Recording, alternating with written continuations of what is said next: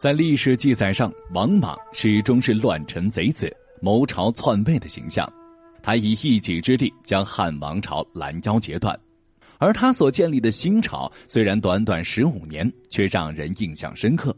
王莽继位后，做了一系列有利于民的改革措施，但最后却让新朝飞速的灭亡。这究竟是为什么？前面我们说的王莽终于在五十四岁时登上了皇位。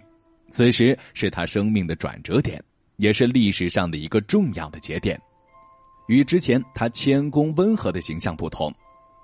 他一继位就展现出了霸道执拗的性格，开始挥着大刀四处改革。王莽少时就深受儒家思想的影响，他上位后希望能够解决西汉时期土地兼并与奴婢成群的问题。让新朝重现西周时期的四海升平、人人知礼懂礼的盛况，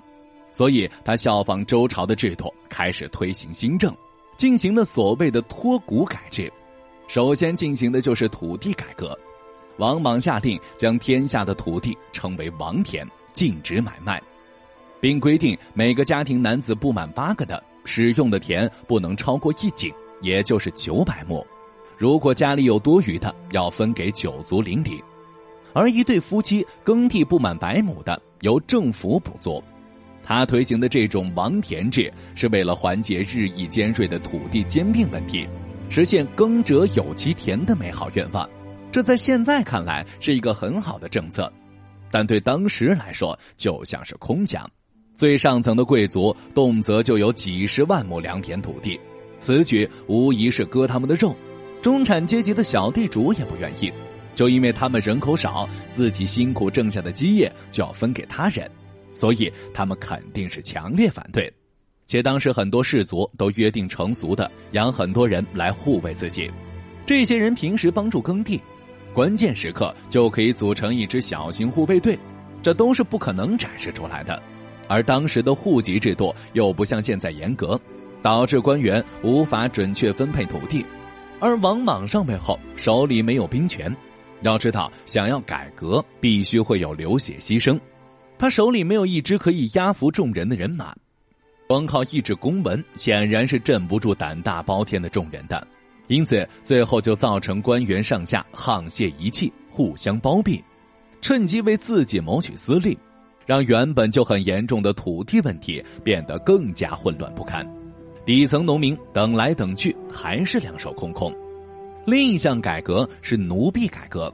王莽认为天地之性，人为贵，所以下令奴婢为私属，禁止买卖。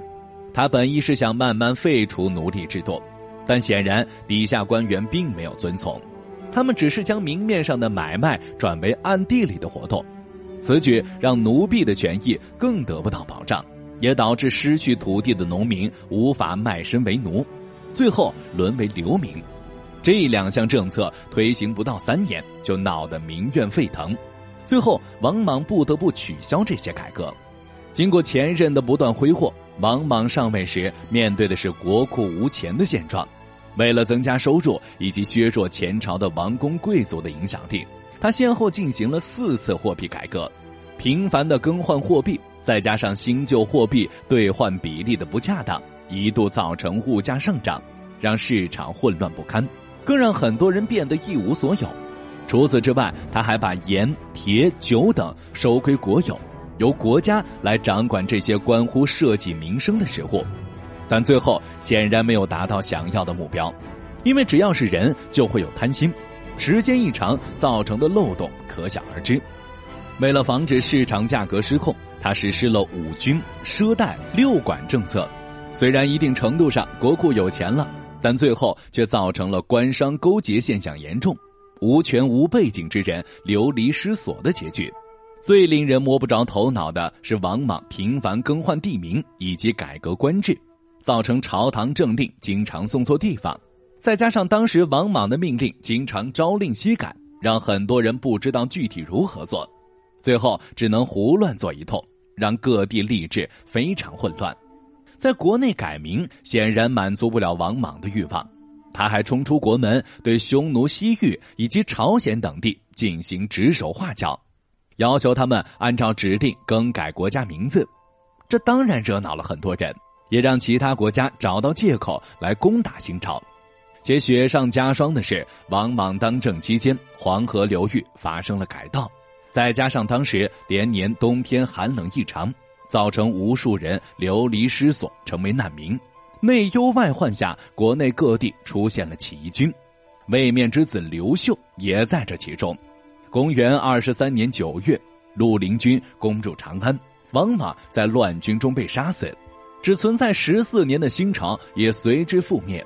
而后世关于王莽的失败也是议论纷纷。从现在来看，王莽的几大改革是有利的，但为什么在当时却让新朝飞速灭亡了呢？首先，他改革的时机不对。王莽当时刚上位，朝堂本就动荡不安，他还没有稳住情况就急吼吼的开始改革，当然行不通。再说，通常改革是需要长时间的坚持的，就像商鞅变法一样，足足坚持了几代，才让秦国慢慢成为霸主国，最后才能统一六国。而王莽显然是只想当前事，对未来没有清晰的打算。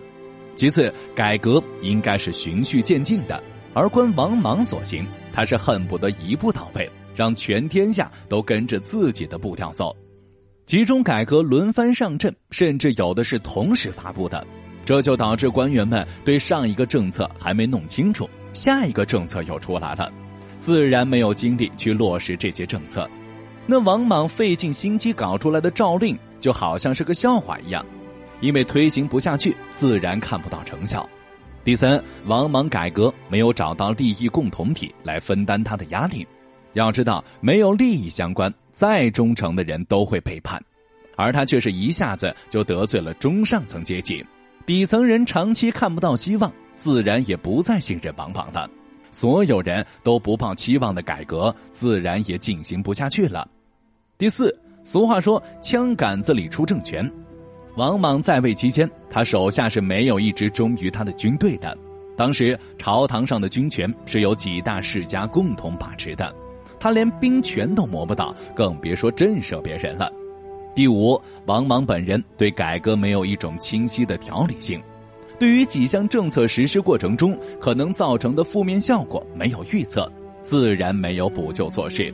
最后就是他的改革没有考虑到当时众人的实际需求，只有理论没有实践经验，且过于理想化，所以有时候可能不仅没达到目的。甚至加重了百姓身上的负担，